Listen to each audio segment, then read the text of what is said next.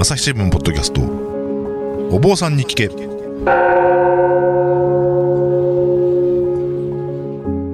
番外編ということでですね。えっ、と朝日新聞の岸上渡です。えっ、と、まあ、今回も、えーまた番外編ということで、えー前回と同じ、え3人でお送りします、えー朝日新聞、えー生活文化部のデスクでこのお坊さんに聞けの MC を務めてます武田真翔デスクです。よろしくお願いします。よろしくお願いします。もう一方、えーとコンテンツ編成本部で直近まで自社取材の担当していたあー久保智義記者です。よろしくお願いします。よろしくお願いします。さてあのえっ、とそもそもあの新聞記者っていうとですね、まあ、政治とか警察とかあるいはスポーツとかですね、まあ、そういうのをひイメージする人が多いと思うんですけどもこのお二人とも自社お寺とか神社の担当の記者さんっていうことでまあ鳴らしてらっしゃるというかあの京都で、えーたくさん取材をしてらっしゃると思うんですがこれは今回どういうお仕事なのかという話をですねいろいろと聞いていきたいと思います。それであのこれいろんなこう警察とか今政治とか言いますけどいろんな記者クラブってありますけど今日その仏教のこう取材する記者クラブもあると。そうですね。はいあの京都宗教記者会というのがはいありまして、はいこちらあの西本願寺、東本願寺の州務所内にまあ記者室があって、まあ、メインとしては西本願寺の州務所内の記者室があるんですけど、はい、こちらがですね1948年に発足したというこほとですね。嘘か本当かわからないけれどもう。本当かわからない。いやこの1948年は本当なんですけど、はい嘘か本当かわからないけれども、はい、その宗教記者クラブがあるのは京都とバチカンだけとああなるほどなるほど、はいそれが嘘か本当かわからないんいや、ですね。ちょっとバチカン確認したことがないのでわかんないですけど。そっか。え、宗教専門ってことはもう宗教の取材以外やらないってこと？いや、あの、京都の年中行事ですから、当然、その、まあ、いろんなお祭りですとか、はい。あるいはその花鳥風月の話にかかってくるものはやることになっているんで、何も必ずしも、その、神事仏事だけではないですけど、はいはいはい。当然、その加害といって、はい。あの、当然、舞妓さんや芸妓さんの行事なんかもあるあーはあはあはそういうのの案内も、このこちらのあ京都そういうことなんですねはい、まあ、その京都の伝統文化関係は大体京都宗教記者会に、はい。えー案内が来るというような形になっています。はい。なるほどですね。はいまあ、あの年中行事っていうお話ですけれど、あの京都の三大祭りってありますよね。はい。あの5月の葵祭り、はいそれから7月の祇園祭り、で10月のお時代祭りですね。はいはいはい。これあの皆さんただのイベントみたいな感じであの見に行ったりされるかもしれないんですけど、はい。全部あの神社のお祭りなので、はい。当然それは宗教記者会の担当だろうとはい。いうことになるわけですよね。なるほど。やっぱりそういうこう京都の年中行事にものすごくこうお寺とか神社のですね、うん。えー催しがこう浸透しているというかもう一体のものになっているってことなんだと思うんですよね。はい。はいなるほど。まあ、これ記者会ってなぐらいだから、こう、まあ、さっき言ったような、こう、こ広報、広報のこう紙がこう、各社のポストに投げ込まれたりとか、はいはいこうあ要するに記者クラブってどういう部屋があってこうこう朝日新聞読売新聞とか書いてあるこうポストがそうですあそうですあってで一応こうあれで各社のブースみたいなのもあるなないです、ないです。あの、もう本当に、ね、あの、共用のつ中机がはいはい。あって、はい。で、まあ、作業が必要な人はそこでやるみたいな。はあ、は。だから、あの、ちょっとじ事件とか政治とか、あの、ちゃんと小部屋ごとに分かれていたり、あるいははい。ブースごとに分かれたりしてるっていうのをイメージされるとちょっと違う。はいはいはい。だから、あの、作業場っていうイメージが近いかなですね気がしますはいはい。でまあそこにこういろんなお寺神社それから街中のこうこんなものやりますみたいなそのお知らせがどんどん集めら集められてくるとはいはい。いうか、あのファックスとかはいメールとかで送ってもらったのが集まってきてですね、はい。でそれで各社にその知らされるとなるほど。いうことですね。簡単な記者会見もできたりとか。あそれもそうですね、はい。あのお寺側にも、お寺神社の側にも多分メリットはあると思っていて、はい。はい。要は記者宗教記者会宛てにファックスを1本入れると、そこから報道各社に全部流れるので、で京都だと、まあ、2500ぐらいあるんですかね、神社と、その市内だけでもはいはいはいはい。お寺の数、お寺神社の数2500ぐらいあるので、それ、その人たちが個別に十数社毎回ファックスするかっていうと、それは多分大変なので、はい。じゃあそこは一元的にやってしまおうっていう、割と現実的な理由からやってるのかなというふうに思います。これちなみに西本願寺にあるっていうのはどうしてなんですかね？いやそこの経緯がちょっとよくわからないんですけれども、当時、その宗教取材していた先輩方が、はい。やっぱりその取材拠点をちゃんとあの作った方がいいんじゃないかということで、はい。お寺さんにどうも掛け合ったらしいというふうははははは。に、それはた確か田原さんの祖師に背いた教団っていう本があったんですけど、その中の一節でそんなことが書いてあったような気がするんですけど。まあ、、さらっとすごいタイトルですけど、西本願寺っていうとね、こう駅にも近いちょっと便利な場所にあるにはあるわうんそうですね。けですよね。だから、まあ、なんでしょうね、やっぱりそれなりのスペースが確保できて、はいはいはい。集まりやすくってっていうところで、なんか選んでったのかなというふうに想像はするんですけど、あなるほどね。ちょっと細かい経緯がちょっと分かんないんですよね、はいはい。そこの。ちょっとや山登るお寺とかもありますからね。うん、それが一それそういうね、鞍馬寺なんかにこう記者クラブあったら、ちょっと骨折れます、ね、具体名出さないでおいてません。まあ、火祭りで有名ですけどね、はいはい。ただ1948年ですからね、いかんせんちょっとそこの経緯がはなかなか完全としない戦後間もない。戦後間もない頃ですね、はい。それこそあれです、あの産経新聞記者、福田定一さんが1952年ぐらいに所属してたのかな、あの、へえ。あの後の司馬遼太郎さんはいです。けどはいはいはいはいはいはい。あれですよね、あの芝さんのソファーというのが、そう、記者室にありました、えー記者室にあってはい。これがまたこう絶妙な角度のこうついたソファーで、はい。あのなんかこうね、深く寝れるわけじゃないんだけど、こう昼寝するにはいいぐらいのちょうどいいみたいな、なかなかいいソファーがあって、これまだに。それね、久保すあの芝さんのソファーって言われてるけど、芝さんのソファーじゃないんですよ。はい。あれだから、九条武子さんってはいはい。わかりますか、九条家、九条家。だから、もともと西本願寺の紋州の娘さんで九条家に嫁いだ方がいて、一応あの、ジェンダー的にあの美人って言うとアウトだと思うんですけど、はい。その昔の言い方だと大正さん美人の人にか数えられた九条武子さんって、まあ、はは歌人としても知られてる、はい。社会運動家としても知られてる方がいるんですけど、その人の嫁入り道具がなぜか巡り巡って西本願寺の宗教記者室に 来て、それを柴さんが昼寝に使っていたとされているというなる。ほど、知らんかった、すいません、不勉強でした。いや結構歴史は古いのかって次聞こうと思ったんですけど、そのいうことからして、まあ、歴史が古いというのがよくわかる話ですよね。まあでも、その本当、嫁入り道具がなぜ巡り巡ってそこにあるのかっていう時点で、それも謎ですよね。謎だし、どうもそうらしいですっていうふうに聞いたんですけど、はいはい確かに作りがものすごくはいはい。いいので、はい高級なんでそうなのかなとは思うんですけど、真偽のほどは定かではないです。なるほど。はい、それ、なんか写真ある、今でもあるから写真とか写真、僕自身は持ってます。持ってる？はい、それじゃあサムネに使ってもいいですか？いや、大丈夫だと思いますけど、発掘すればあると思います。あ発掘すればね、はいもしあったらじゃあ、はいということで。はい。あの、ということで、まあ、さっきね、その、えーっと、花鳥風月とか歳時記みたいな話が、まあ、中心になるよということでしたけども、なんかこう、その、こう、まあ、今のお祭りの話とかですね、その、まあ、ね、年中行事みたいな話で、こう、印象深かった出来事とか、それぞれ、ごもしございましたら。えーっとね、私の場合ですと、えー2011年、ちょうど東日本大震災の年に担当していたっていうのもあって、あまあ、ぜ全面的に担当してたわけじゃないんですけど、その年がちょうどその親鸞、ちょうどし新あーはいはいはい州宗祖親鸞の750回忌はい大音教養っていうのがあって、で一方で、えー親鸞の死にあたる浄土宗の宗祖、法然の800回忌法要、大音教養というのがありまして。はいはい。だから京都の西本願寺、東本願寺、さらには浄土宗総本山の治療院なんかで大法要が予定されているところに、東日本大震災が重なってしまって、はい。じゃあどうするんだっていうことで、それはお寺さんたちもすごく悩まれて、はい。延期したり中止したり、あるいはそのままやったりって、まあ、いろいろ判断分かれるところがあったんですけど、そこの取材をしてて、はい。田中がすごく印象深かったですね、はいはい。はいだからまさにその震災当日、西本願寺の記者室にいて、そこのテレビ見てたら、あの津波の映像がバーって流れて、はいはい。まあ、みんな絶句しながら見てたんですけど、はいはいでそうこうしてたらあの西本願寺の実は西本願寺って新聞社じゃないんですけど社会部っていう部署があるんですよ。はいはい。社会授業やってる、はいはいでそこの人たちが、はい。あのもうそれこそライト版みたいなのに支援物資を積んで、うんうんうんもう今から被災地来ますって言って、旅立っていく、はい。で午後は東本願寺の方でもそういう人たちが旅立っていくっていうのを見て、い、やもうなんかすごいことが起きてるなと、うん。それで、えー、とその時知ったんですけど、関西だとやっぱり阪神大震災ってあって、阪神・淡路大震災ですか。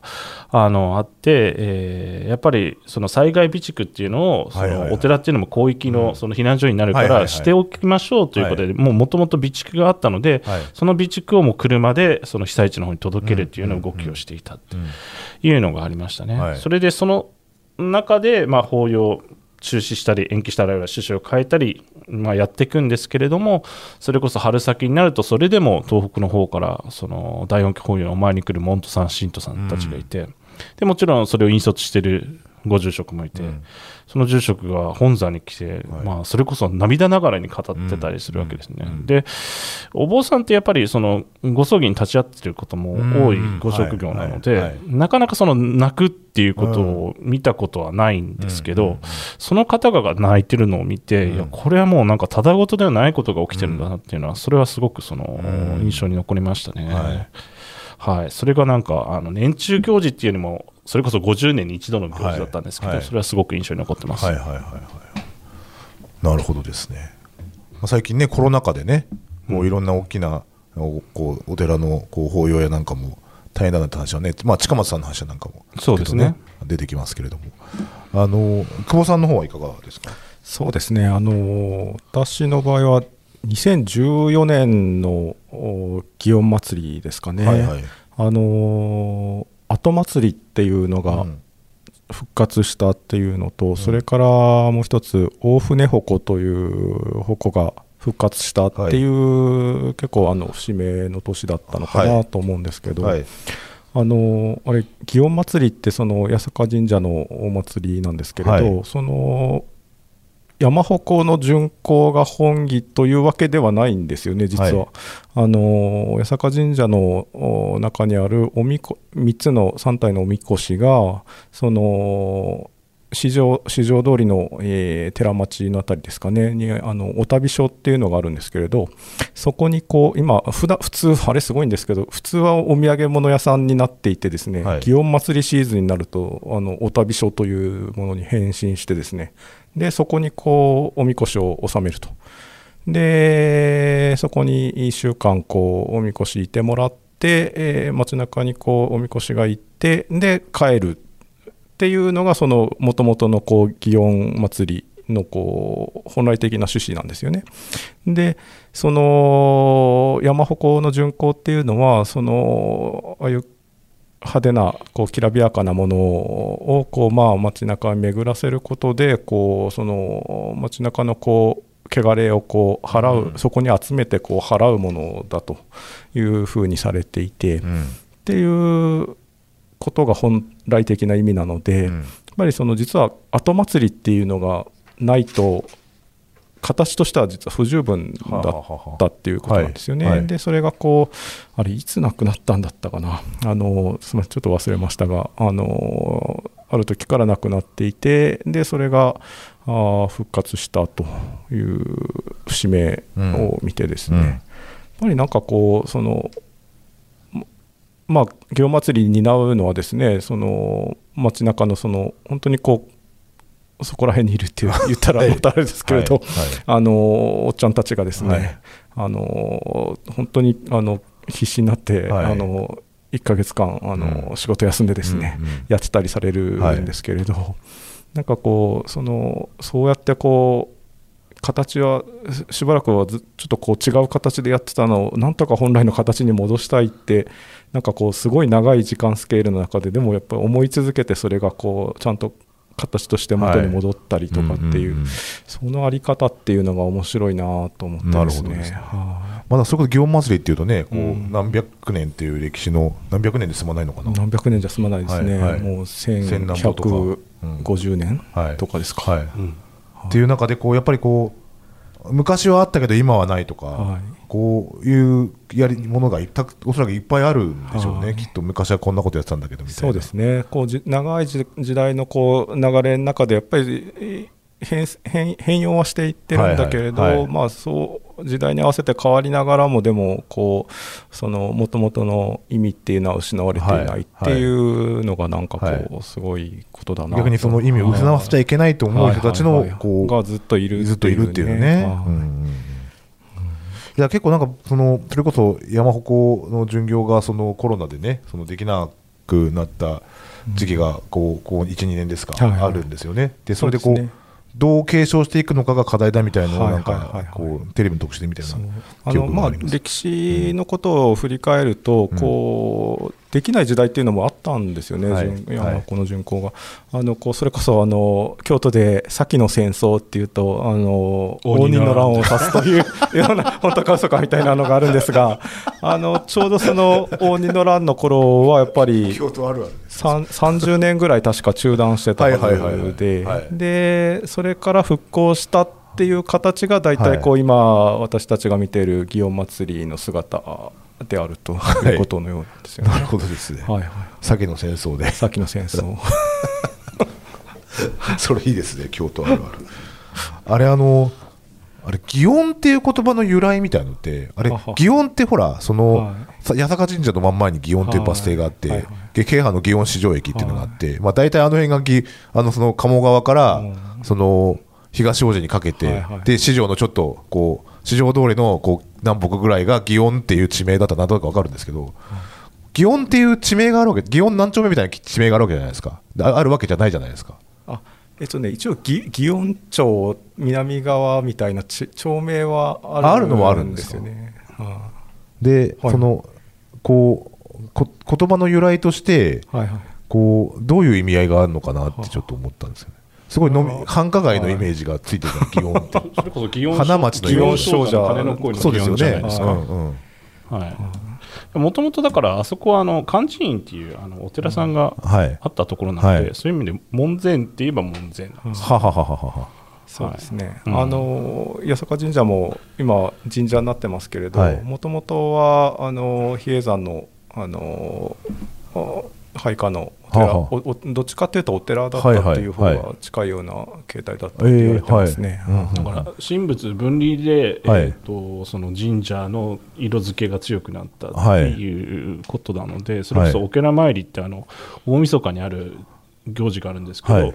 例えば、えー、とあれなんだかな都名所図会っていう江戸時代のそのはい。名所を紹介する文献なんか読むと、その当時まだお寺さんでお坊さんが対応してたような様子が描かれてるのでははははだからまあだからその祇園っていうとまあそれこそ仏教とつながりあるはい。言葉だと思うんですけどそこから来てるんだろうはないというふうに思うんですよ、はいだからえー、と祇園社って言って、まあ、だからあのあの辺り祇園漢字院などと呼ばれていたという話もあるので、うん。まあ、そういうお寺ののゆかりの土地だっていうところから祇園って来てるのかな,、あーなるほどですね。しかもあの辺りは、えー、とそれこそ昔だと落外になる場所うで。んうんそうですね。だからあのうん平清盛の、あのー菩提寺である六波羅蜜寺、うんうんうん。あの今度あの空也上人像の、ね、展覧会なんかもあるみたいですけど、はいはいはいはいはい。そこのあの仏像を持っている六波羅蜜寺は、平清盛の菩提寺のはずなんですけど、あの辺りが、まあ、平家の館があって、はい。それこそあの明治期だとあの辺が官軍の駐屯地になって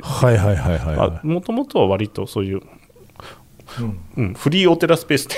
言っちゃなんですけどお寺スペース。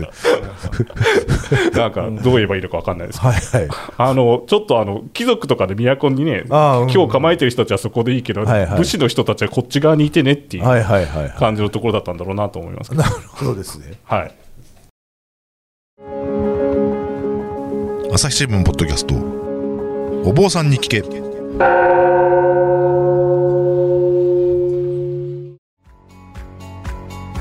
私は朝日新聞歩きき。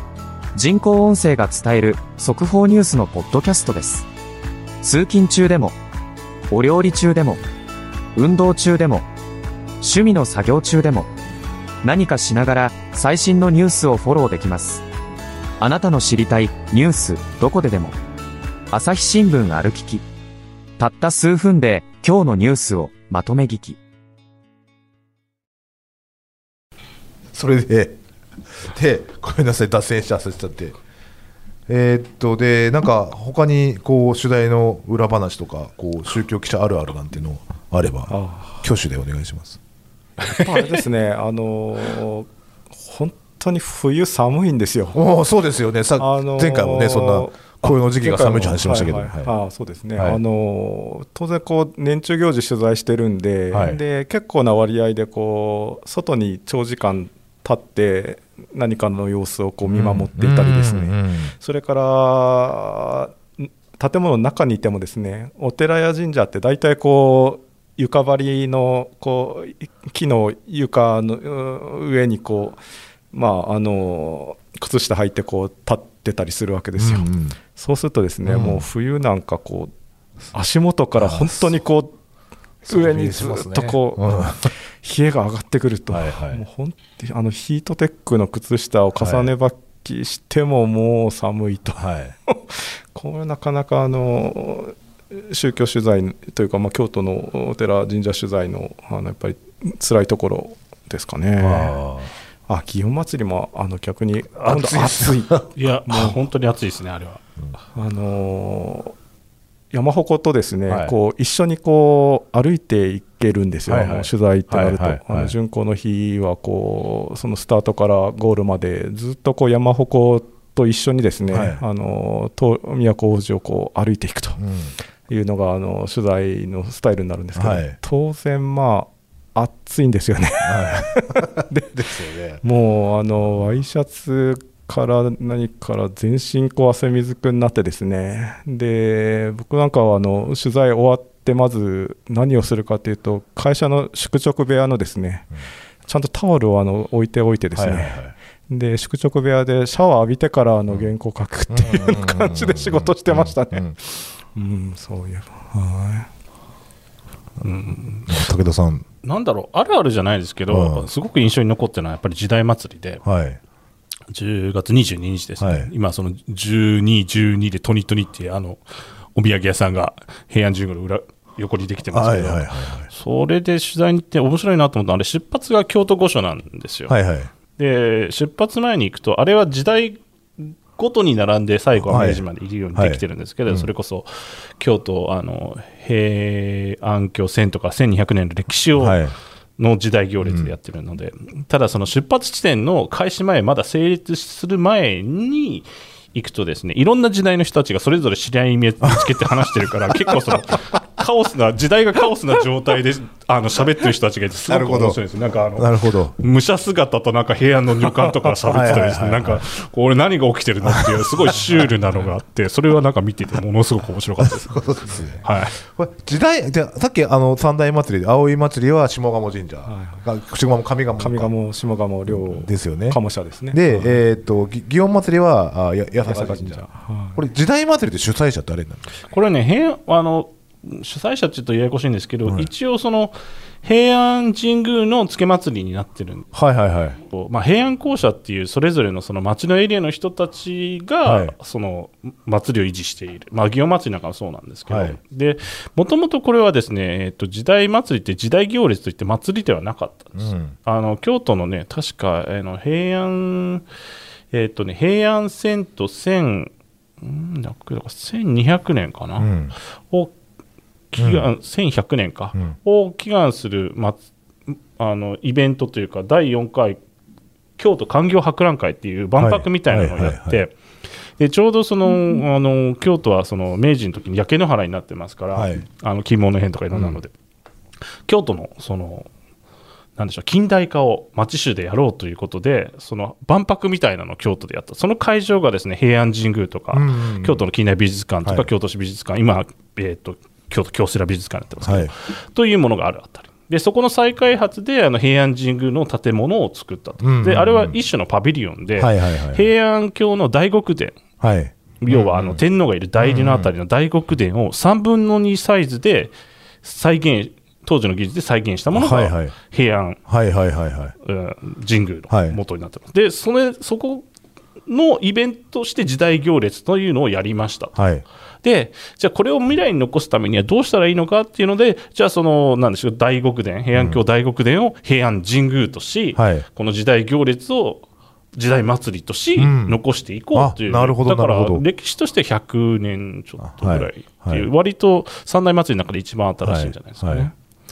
だから京都、私は時代祭りがそこは好きで、なんていうか、カオスなところうん、それだけじゃなくて、やっぱり、て天皇さんが東京に行ってしまう、はいはいはいはい。で京都の近代化どうするんだって言った時に、京都の町の人たちが、うん。えー自分たちでお金出し合って、はい。あの博覧会をやり時代祭りをやりという。だからその京都のその町衆とか市民とか、まあ、市議会議員とかがそれを中心になってやったということでいまだに時代祭りの最後の馬車は最後の馬車は、えーと京都市議会議長がなってるんですよ。はははは。だからまあ京都のそのなんでしょうねあの近代化の象徴のような部分のある祭りなんですよね。なるほどですね、はいなるほど、そうですよね、なんかその、いや、一つは、その平安神いや、いろんな神社たくさんあって、その平安時代から始まってるやつとかも、それこそいっぱい神社がある中で、平安神宮だけ新しいんですよね、すごいね。そうですそうです。の意外と皆さんご存知か分かんないですけど、伊藤忠太っていう人もあの、はい。建設家建築家で入ってて、はい。あのそれこそ東京の、ね、築地本願寺とか、はい、それこそあの近代建築のあの割と有名な建築家なんですけど、その方もあの平安神宮の設計に携わって。ということなんですよね。ですよね。はい。で、だからその、で、実もう一つは、えーっと、いまあ、その平安時代、室町時代ばっかりその歴史って京都って注目されがちだけど、実は江戸時代とか幕末とかも、うんうん。その京都っていうのは、その歴史の舞台になってきたとはい。いうのが、まあ、やっぱ時代祭りの行列を見れば、こううん。一目瞭然だよというのが、ような感じなんでしょうかね。だと思いますね、うん。だから、まあ、1868年が明治維新だよね、だから、その平安遷都1100年ですよね、確かね。はいはいはいはい。だからそれぐらいの時期にやってるので、泣くよで、泣くよだから1100とか1894年ですかね、はいはい。それに合わせてやったはい第4回環境博覧会のパビリオンで、で要は、京都が日本の中心だったんだよはい。っていうことを示すために、794年からその幕末、明治始まるまでのはい。絵巻物をはい。人々が演じてみせるという趣。旨だと思うんで。だからもともとはその官軍の色が強いので新選組は確かずっと長らく列に入ってなかっあたですそうなんですね。そうなんですはいそうなんです幕府側ですもんね。あの朝敵ということで、うんうんうんなるほどですね。結構その時代に作られたものって多いですよね。その今私たちがあの五花街であの舞妓さん下戸さんがこう踊りのこう公演をやるんですけれど、はいはいあの祇園踊りとかですね、はあのーやりますけれど。ああいうのもちょうどこうその頃にその芸舞妓さんのこう踊りっていうのをこう伝えないかんって言ってこう公演するうんのが始まったって言われてたりとか、はいうん。結構あの時代の人ってやっぱりなんでしょうねこうその都が東京に行って本当にこう伝えてしまうっていう危機感があったのかやっぱりいろんなものをこう生み出してるんですよね、はい。なんかそれがやっぱり京都っていう街の面白いとこだなって思いますね、市電が通ったのも早かったし、うん。はいはいあと毛上げの浄水場浄水場であの、まあ、力発電所はいはいはい。発電所もあったり、はいうん。あまあとにかく必死で近代化してた感じがありますよね。うんうんうんうん。なんでしょうね、だからその、要は、その、天皇陛下がその東京の方に移られて、うん。あのちょっとお出かけになっている。お出かけになってるってことですよね。はうんだからまだ家があるんですよね、京都。京都が本宅だちゅう。なんですかね。いやだから京都でびっくりしたの。は京都市長なんかお話になってる時に、うん。その状況って言葉絶対使わない。はいはいはいはい。東流れで登場っていうんですねああ、ははは。京都から東京行くの。だからあのまだ今日なんだなみたいな、はいはいはいはい。今日も都もついてますからね。そうですね、なるほどですね。そうなんです。なんかその、なんか京都が他と違う感じのところっていうのは結構いろいろあって、また、ね、その辺はまた、い別の機会にまた掘り下げて、いけたらなと思ってます。ちょっとまあ最近のこう仏教事情みたいな話に行こうと思ったんですけど、そろそろ時間も来てるんで、えー番外編第2弾はい一旦この辺で締めさせてもらいますので、はい、またよろしくお願いします。よろしくお願いしますはい、ありがとうございました。朝日新聞ポッドキャスト。お坊さんに聞け。